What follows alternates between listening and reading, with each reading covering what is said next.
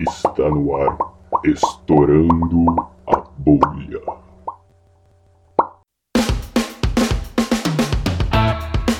Bom dia, boa tarde, boa noite. Eu não sei que hora você vai ouvir esse podcast. Nós somos Estourando a Bolha, um grupo aqui do IAG, estudantes, todos estudantes, exceto o professor, que a gente vai entrevistar hoje, Rodrigo Nemen.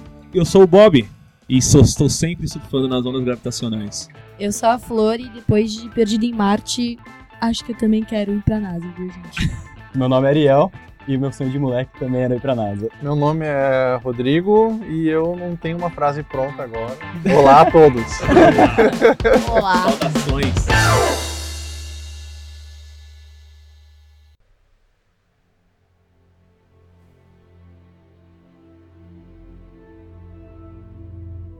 Nós vamos começar com o básico, tentar mastigar um pouco do que é astrofísica e para isso a gente trouxe o professor que a, a especialidade dele é astrofísica. Não sei se sabe tudo, mas sabe muito mais que a gente. E é isso, vamos, vamos tentar destrinchar. Para isso a gente vai tentar começar bem do começo. A diferença entre astrofísica, astronomia, astrologia. A astronomia, eu vou deixar claro então desde, desde o início, então, que astronomia e astrofísica são ciências. tá? É ciência, é uma coisa belíssima. E astrologia não é ciência. A astrologia também comumente chamada de pseudociência, porque os astrólogos eles usam verbetes científicos né, para tentar travestir tra- transvestir transvestir a astrologia com uma cara de ciência, tá?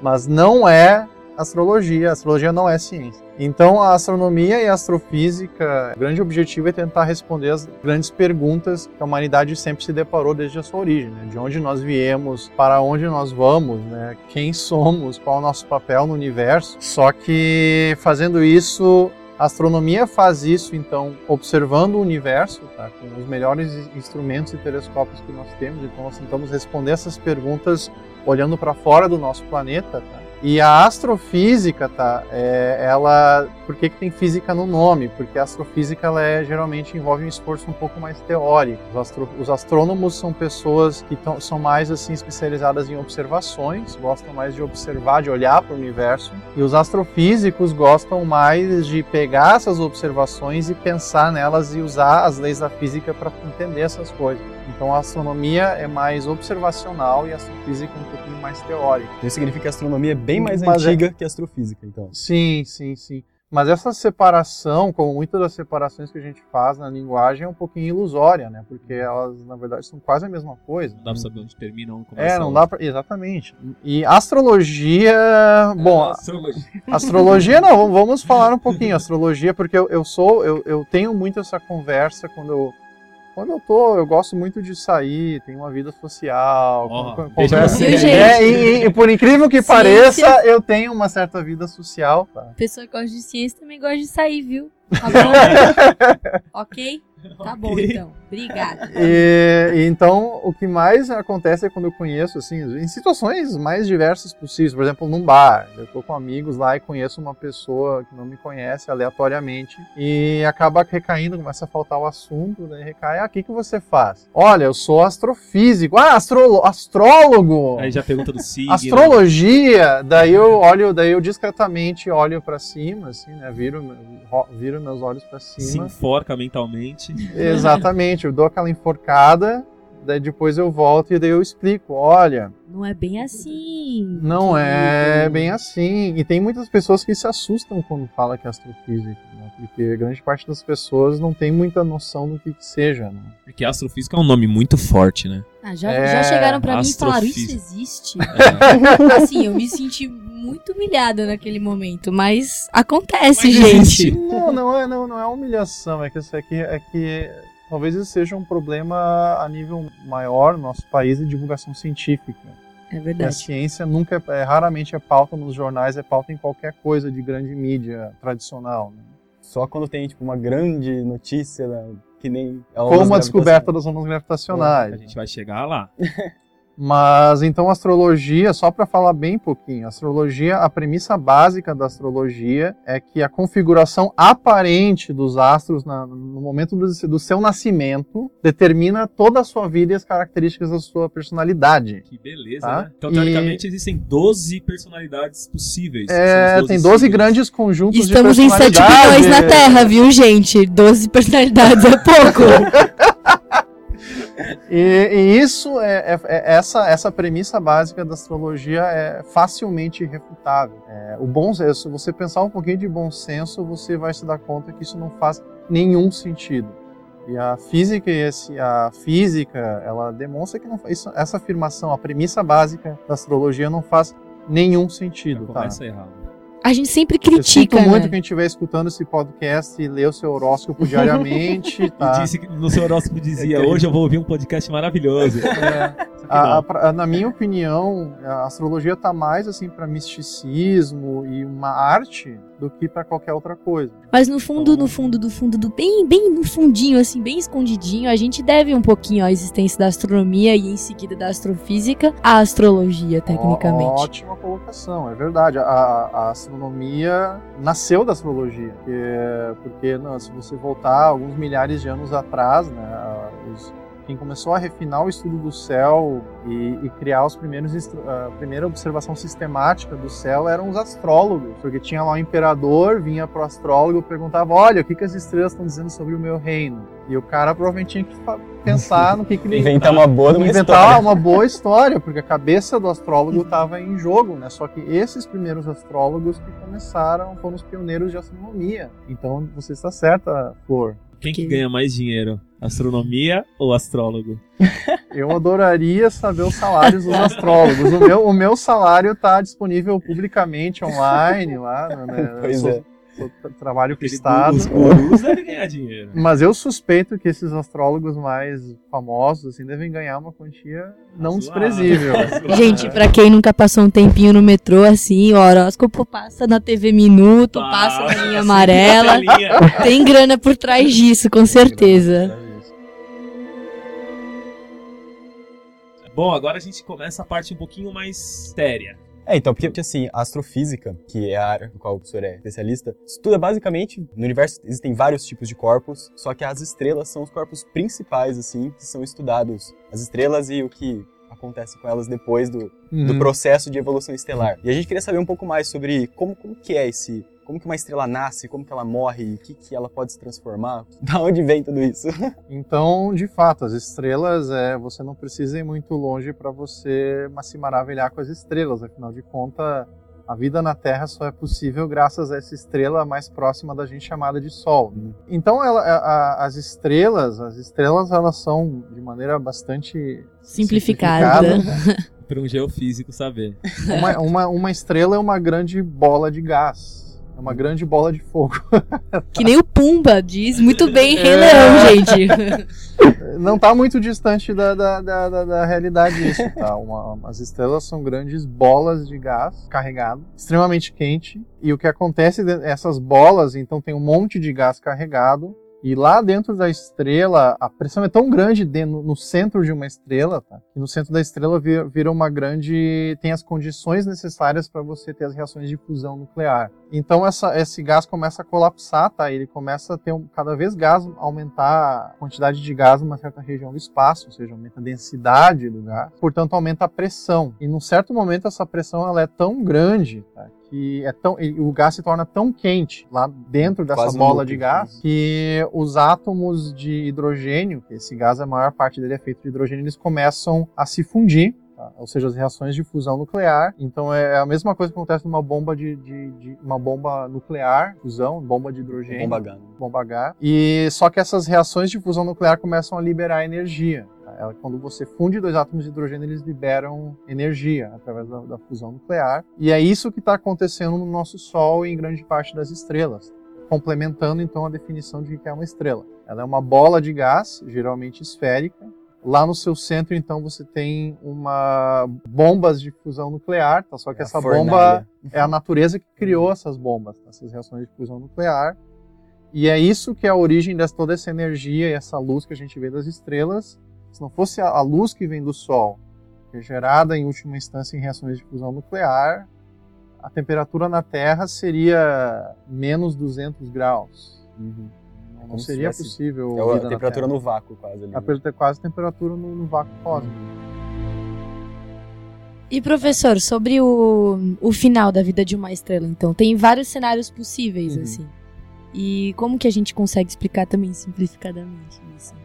Então o que acontece é que a vida de uma estrela ela é, não é tão difícil assim de entender a- a- os- as etapas da vida de uma estrela. E ao contrário da- das etapas da vida de um ser humano a, a vida de uma estrela ela é bem mais simples de se entender do que a vida de um ser humano porque você pode reduzir isso a um, a um único número que determina qual que vai ser as etapas da vida de uma estrela. As estrelas elas têm a infância, né, tem o nascimento, tem a infância, Nasce, cresce, reproduz e morre. na- Nossa, a reprodução já era. né? é, a reprodução é um pouco mais complicada, tá? Mas elas nascem, elas crescem, têm uma vida estável de adulta e elas morrem. E o quão rápido uma estrela percorre essas diferentes etapas da sua vida e tudo isso é determinado por somente um número, basicamente, que é a massa da estrela. Quão pesada é a estrela, essencialmente. E então o que acontece é que estrelas que são levezinhas, digamos assim, que são magrinhas, Tipo o Sol, por exemplo. tipo o Sol, por exemplo, Por incrível que pareça, gente, o É, nosso. Sol é magrinho, sim. ma- magrinho comparado com outras estrelas. Sim. Isso. Eu não vou entrar em muitos detalhes do- de como é que são esses passos, mas o nosso Sol, em um certo momento, ele vai acabar com o seu reservatório de hidrogênio que está sendo queimado em reações de fusão nuclear, tá? E, e a reação de, as reações de fusão nuclear deixam hélio para trás. Só que o que, que vai acontecer é que ele vai acabar esse, esse reservatório, vai, então vai ter um núcleo que antes era de hidrogênio e agora fica hélio, porque as reações de fusão nuclear acabaram com todo o hidrogênio. E esse hélio vai começar a ser queimado num certo momento. Quando isso acontecer, vai ser liberado um monte de energia que vai fazer a estrela se expandir violentamente, tá? Aumentar, o, o Sol vai aumentar de tamanho num certo momento, quando ele começar a queimar o hélio, ele vai aumentar violentamente de tamanho, vai engolir a Terra. Então, a a- o fim da vida na Terra já está programado para acontecer, pessoal. Mas eu acho que o ser humano consegue antes, hein?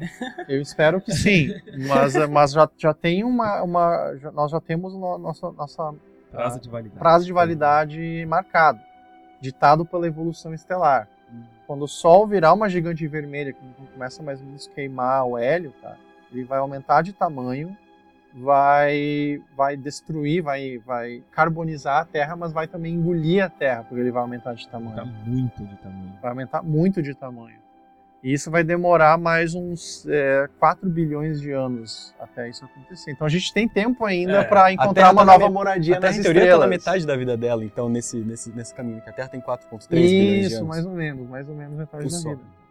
E, e, e- né, nesse processo aí que, perto do colapso da estrela, é que você começa a formar os outros átomos da, da Isso, tabela periódica. exatamente. Daí, então nessas reações de fusão nuclear, elas vão cada vez mais deixando elementos mais complexos para trás.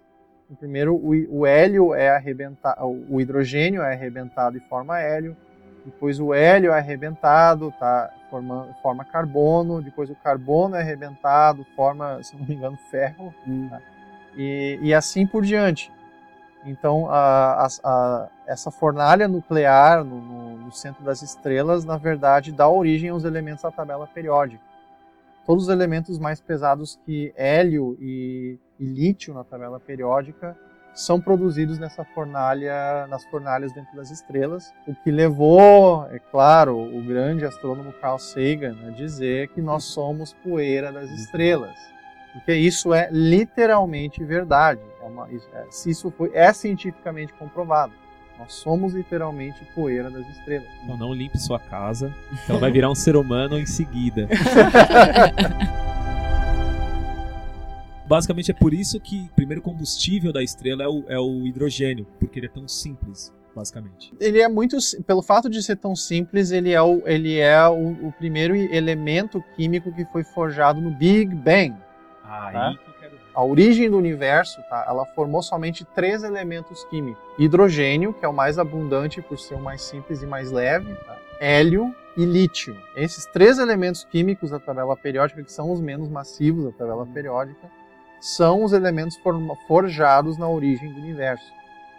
todos os outros elementos da tabela periódica foram ou forjados no núcleo das estrelas, ou são elementos artificiais que têm uma vida muito curta feita em laboratório. Depois que a estrela morre, e aí o que, que acontece com ela? Depois que rola esse processo? Então, a, a morte, né? é, Agora vocês querem fazer uma geriatria cósmica. aqui, É, né? geriatria favor, cósmica. por favor. Então, a, a maneira como uma estrela morre depende então desse númerozinho da, da, da massa. Se a estrela for magrinha, ela vira uma chamada anã branca. É uma estrela bem pequenininha, bem compacta, tá? E vai ficar como uma anã branca por muito tempo. Ela é uma estrelinha pequenininha, um pouco brilhante, tá? Agora, se a Mas ela continua, continua queimando, continua. Não, daí não é encerra, encerra, encerra a combustão nuclear lá. Mas ela vai- emite fótons.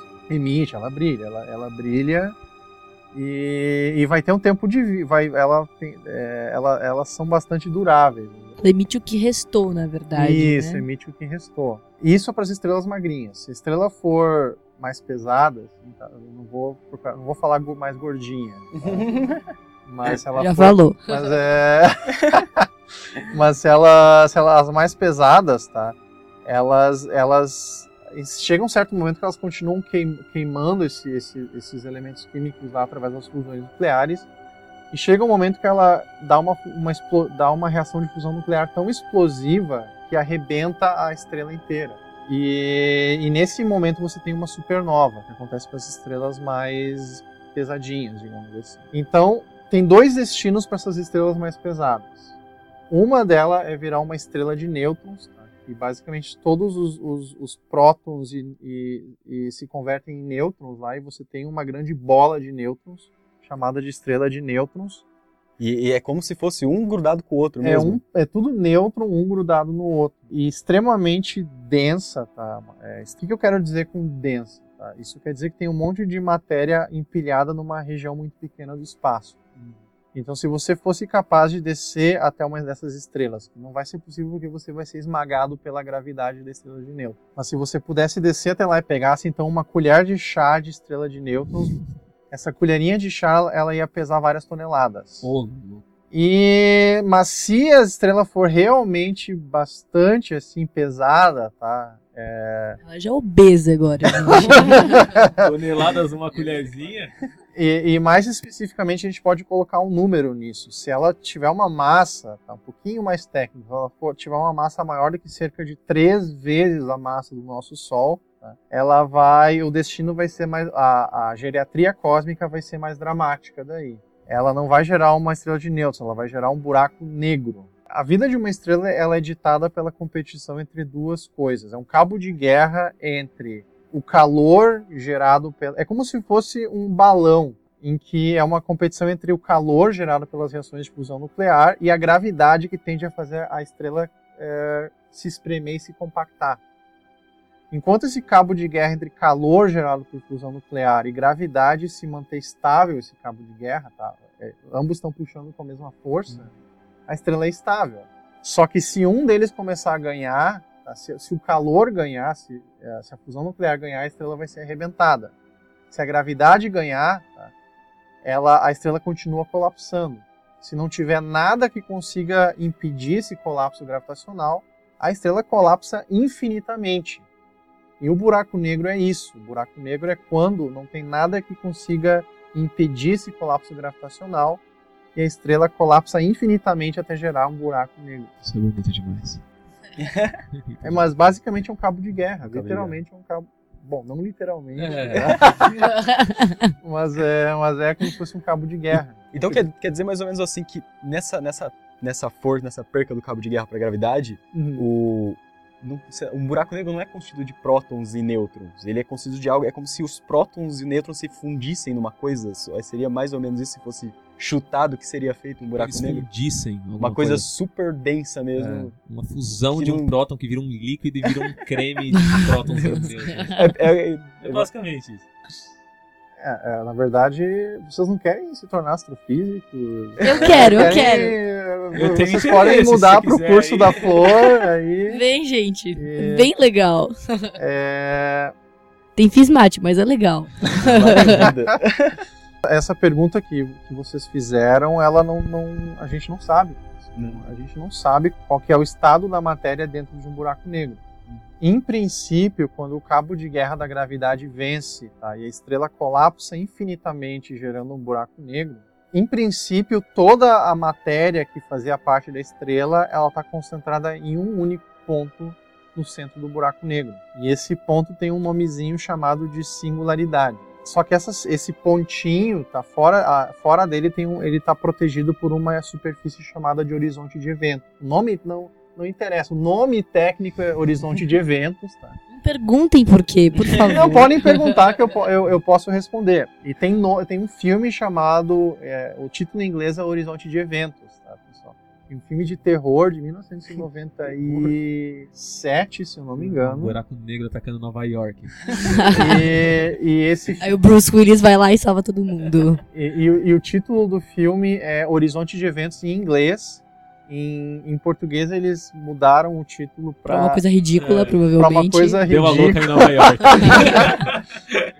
É alguma coisa mortal. É, eu não me lembro qual que é o título em português, mas em inglês é Horizonte de Eventos. É um filme com o Lawrence Fishburne, o cara do Morpheus do Matrix. Olha. É, e o cara do primeiro Jurassic Park. Eu não me lembro o nome do autor, do autor, mas é o protagonista do primeiro Jurassic Park. E, e nesse filme, se eu posso digre- sair um Spoiler, pouquinho... spoiler. Alerta spoiler, amiguinhos. Alerta spoiler. Não, Mas pode não vou, contar. não- Conta, professor, conta! Conta, a gente quer saber. Eu não ligo Não é desse spoiler. século. É, Eu acho que é muito. Assim, o filme não faz nenhum sentido do ponto de vista científico. assim, mas é, é um filme bom de terror. Eu me divirto. E eu uso nas minhas palestras esse filme para demonstrar como Hollywood pode ser horrivelmente. não perdoa a ciência. Hollywood, os filmes de Hollywood geralmente massacram a ciência. Liberdade artística total. Né? Liberdade artística total. e esse filme é um ótimo exemplo de massacre científico por Hollywood. Então assistam que vocês Fica a vão se divertir. Fica a dica, mas não tem nada de ciência nesse filme. Então. Então, se eu quiser entender o que é um horizonte de eventos, Não não, assista esse filme. Tá, beleza. Justo. Agora, é, saindo um pouquinho do buraco negro, se é que é possível, alguma coisa É. buraco negro. Mas, é, Para- é, você, você disse que ninguém sabe o que, o que, do que, que é formado a singularidade, do que, que é, como é que é a matéria lá dentro. É, trazendo um pouquinho para a estrela de nêutrons. Se uma colherada são algumas toneladas, alguém sabe, vocês sabem o, o, do que, que é formado essa colherada? O que que, enfim, como de é uma que estrela faz? de nêutrons? de uma estrela de nêutrons. De nêutrons. São, mais nêutrons muito apertados. É isso? Sim, sim. é, é, seria. Poderia se dizer que é quase como se fosse um outro estado da matéria. numa É, porque de nêutrons a gente, enfim, tá imerso em nêutrons. Como é que faz esses nêutrons apertarem tanto? eu diria que é uma sopa de nêutrons ou um condensado de nêutrons. Tá? Só que é muito mais nêutrons numa certa região do espaço lá do que nós temos. A densidade é muito maior. É Sim. tipo, É é tipo tipo um circular, Transporte que de público. Pra quem conhece o circular, gente, outro- qualquer tipo de transporte público às seis da tarde, é baldeação Sé, linha azul, pra linha vermelha. É isso aí, é estrela de nêutrons, só que vários nêutronzinhos juntos. Pronto. É, professor, pra hum, meio que encerrar essa primeira parte, quais que são, na sua opinião, os corpos mais bizarros do universo? A gente já falou de dois aqui, né, que são os buracos negros e as São estrelas de nêutrons, mas você teria, além desses que a gente já conversou um pouquinho, mais alguns que são intrigantes? Em primeiro lugar, então, estrelas de nêutrons e buracos negros. É, E a minha principal área de pesquisa são os buracos negros. Na minha opinião, os buracos negros são os corpos, ganham o campeonato de bizarrice. É, é, é, os buracos negros, na minha opinião, ganham compe- competição cósmica de circo de horrores. e realmente, mesmo eu tendo a compreensão intelectual parcial desses objetos, a gente tem muito a aprender, mas é quando, quando eu paro para pensar e paro para pensar intuitivamente sobre eles, eles são muito bizarros. Eu, é, é apavorante até assim. Eu fico, eu fico às vezes imaginando se você tivesse numa missão tripulada, tá? E você aproximasse, se aproximasse de um buraco negro Interestelar. e, vi- e é, é, por exemplo, o que, o que foi recriado no filme Interestelar. Gente, pra quem não sabe, o professor fez uma palestra sobre Interestelar. Fantástico. Podem procurar na internet depois. é legal. É se defrontar com o coração das trevas. Os buracos negros, eles são o coração das trevas. Tem um livro desse escrito, acho que é Joseph Conrad, chamado Coração das Trevas, que eu não li, inclusive. mas eles, buracos negros, são o coração das trevas cósmicas. Agora, outros objetos bizarros para colocar nesse círculo de horrores, nós estamos procurando eles e provavelmente existem alguns que a gente nem sabe a respeito. Mas existem galáxias que são extremamente peculiares, tá? que são chamadas de galáxias ativas. E essas galáxias aí, eu não estou falando de um único corpo. A galáxia é uma aglomeração, é uma ilha cósmica composta de centenas de bilhões de estrelas e planetas e por aí vai. E as galáxias ativas, que na minha opinião são corpos super bizarros do universo, e eu estudo essas galáxias. Acho que eu gosto de círculo de horrores. é, essas galáxias ativas, elas têm um buraco negro supermassivo no seu centro? Que está geralmente espirrando matéria. Tá? Ele, tá, ele tá não sai matéria de dentro do buraco negro, mas ele está criando tornados cósmicos que afetam a vida da própria galáxia. E você enxerga esses tornados criados pelo buraco negro central com nossos telescópios. Uau. Mas é, co é como se ele pegasse a matéria de outro lugar e girasse ela e espirrasse isso, ela. Não está saindo é... dele. Mas, basicamente isso. Quando você cai dentro de um buraco negro, por favor, faça um testamento antes de cair lá dentro, porque você é. nunca mais vai sair. Tá?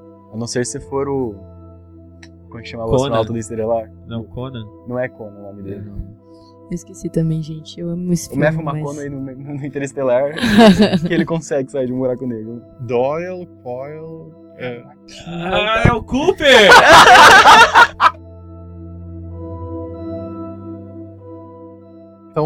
lembrando, então, o meu círculo de horrores cósmico aqui, ele é composto de estrelas de nêutrons, buracos negros, galáxias ativas, e por incrível que pareça, agora não me ocorre mais nada. Extremamente e, bizarro. Eu não sei se existe, se não existe, mas é uma curiosidade minha, acho que de muita gente. Buracos brancos, o que são? Se é que são.